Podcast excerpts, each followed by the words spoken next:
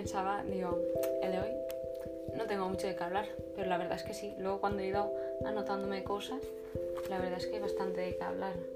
Hoy empezamos fuerte, ¿no? Hoy empezamos por el capítulo 34, que ya se titula Rapto de Dina.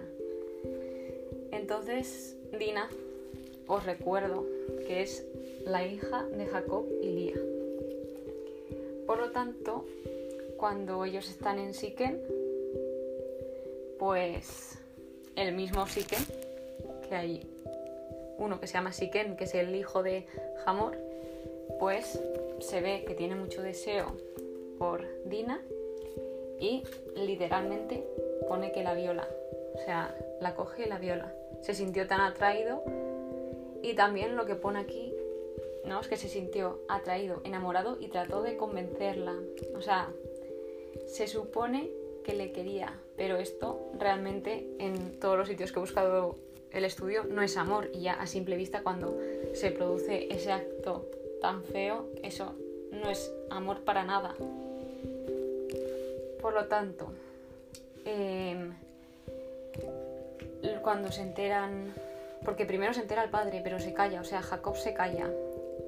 Y cuando ya se enteran los hermanos de ella, pues están indignados, obviamente, y ya dicen que eso no se debe de hacer. Por lo tanto, em, se les propone Hamor, el padre de Siquén, que se emparenten con, con ellos. O sea, que ellos les daban a sus hijas y que a cambio les dieran también a sus hijas. O sea, se intercambiaban para tener mujeres. Por lo tanto, también sí que ofrecía cualquier cosa con tal de obtener a Dina. Es que era como que la veía, pues como si fuese algo material, como un objeto, ¿no? Tipo, ala, está para mí porque sí. Entonces, los hermanos de ella dijeron que no podemos dar a nuestra hermana a un incircunciso, ¿no? Porque para ellos todos los varones debían ser circuncidados para formar el pueblo. Por lo tanto, Siquén, que estaba loco por tener a Dina, no tardó en ponerlo en práctica porque la quería. Entre comillas, la quería. Bueno, sí, quererla la quería, pero tener, no de enamorarse. Por lo tanto, al final sí que se accede al trato porque ya todo el pueblo se circuncidó. ¿Y qué pasa? Que al tercer día de, circuncidarlos a todos, Simeón y Levi, que son los hermanos de Dina, pues mataron a todos los varones del pueblo, porque estaban como súper enfadados, defraudados y con un montón de ira por dentro. Por lo tanto, cuando hicieron todo esto, se apoderaron de todo lo que había en el pueblo, y claro, a todo esto Jacob dijo, me habéis puesto a malas haciéndome odioso entre los habitantes, que eran los cananeos y pericitas, si no he leído. Entonces, claro, ellos responden que no iban a tratar a su hermana así, como si fuera una prostituta, porque ellos estaban muy enfadados de que hayan tratado así a su hermana. Lo que sí que ponía en páginas de estudio es que como que cuando se despistaron es cuando pasó todo esto, porque de hecho los hermanos estaban muy pendientes de cuidar el honor de su hermana y de cuidarla en sí, igual que el padre. Y todo esto pasó, se ve que en un momento que se despistaron todos. Entonces, claro, Jacob como que está defraudado por esto, pero claro, también hay que tener en cuenta que él ya desde pequeños puso a sus hijos un ejemplo constante de engaño. Mintió a Saúl lo mintió también esta última vez cuando le dijo, tal, nos separamos, tú te vas para un lado y yo para otro. Y él le dijo que se iba, no sé si era al sur, al norte o al sur, a uno de los dos, y se fue al contrario, que ahí le volvió a mentir. Luego también se cayó lo de Dina, que era su hija. Entonces la reflexión de todo esto es de habla a Dios de tus pecados antes de hablar de los de otros, porque claro, es como que los señaló corriendo por matar a los demás, pero él no se había visto sus pecados. Eso también lo trataremos de que no está bien lo que hicieron ellos de matar a todos los varones porque matar ya es un pecado bastante fuerte. Entonces no tiene justificación porque también se dejaron cómo se, se apoderó la ira y la rabia de ellos.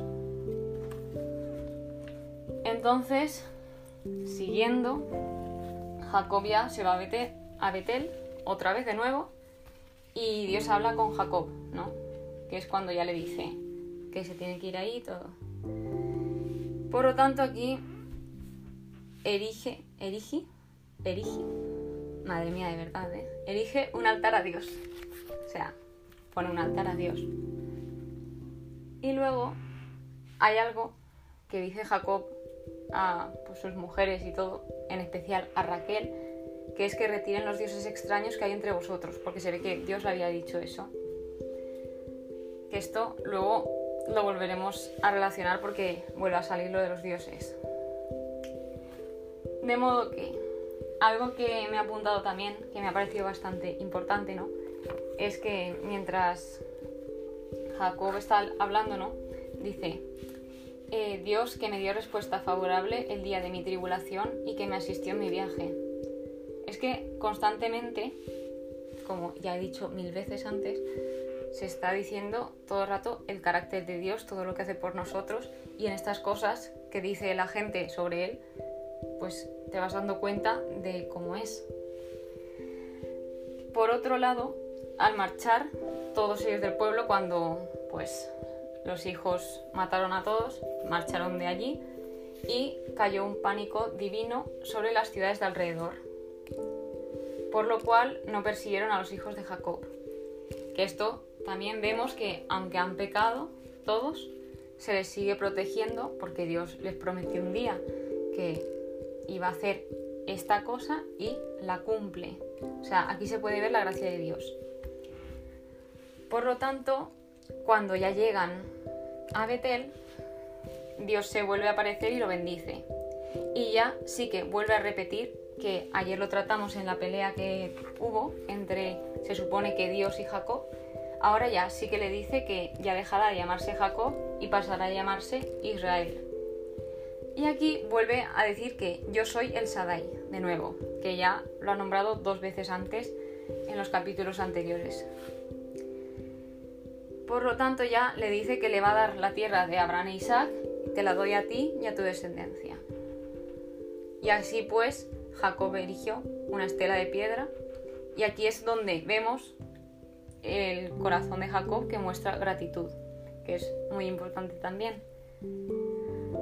Por lo tanto, aquí me he hecho una anotación y era que era peligroso ir a Betel, pero más peligroso era desobedecer a Dios. Entonces Jacob, aun teniendo miedo, fue a Betel.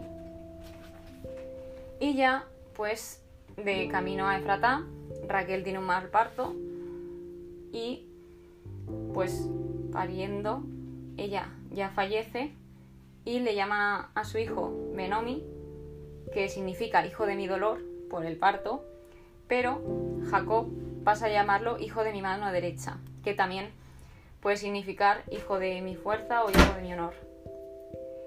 Y luego ya habla de Rubén, que es el hijo primogénito, si no me equivoco, es que tengo que estar mirando el árbol genealógico porque esto es súper largo. Rubén, vale, Rubén es el hijo primogénito de Jacob y Lía, y el primogénito en sí de Jacob. Y se nos indica que Jacob se acostó con la concubina de Jacob, no, perdón, Rubén se acostó con la concubina de Bilha, que se llama Bilha. Es que esto es un poco lioso, así que perdonadme, porque de verdad, los árboles genealógicos, más todas las concubinas, más toda la gente que aparece por medio, tengo que ir poco a poco. Y ya pues se nos vuelve a remarcar que Jacob tiene 12 hijos nacidos en Padanarán. Finalmente ya muere Isaac en Hebrón. Y algo que quería comentar aquí antes de finalizar este capítulo, ¿no?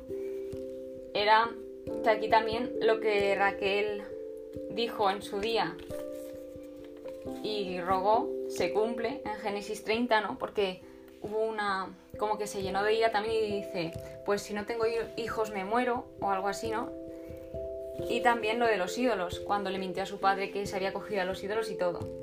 Por lo tanto, claro, al final todo repercute en ella y le pasa tal cual lo dijo.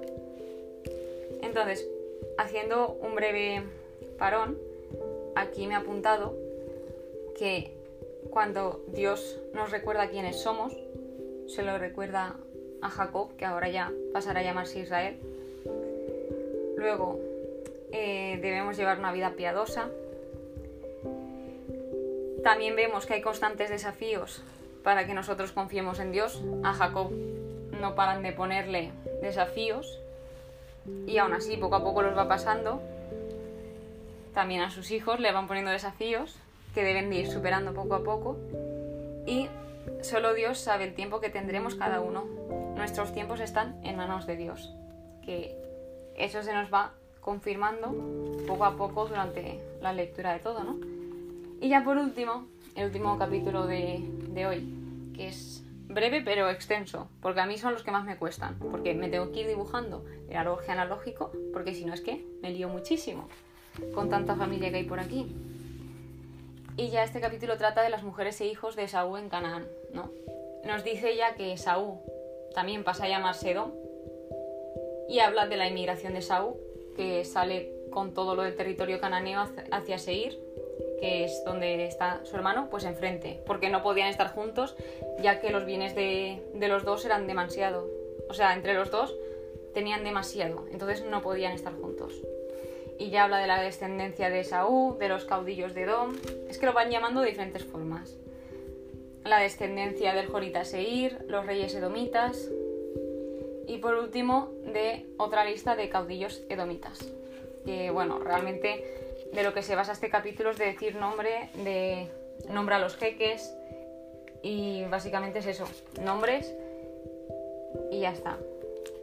Entonces, este ha sido el, estudio de hoy. Sé que ha sido un poco lioso, perdonad. Pero bueno, poco a poco iré mejorando. Y nada. Ya está todo por hoy. Adiós.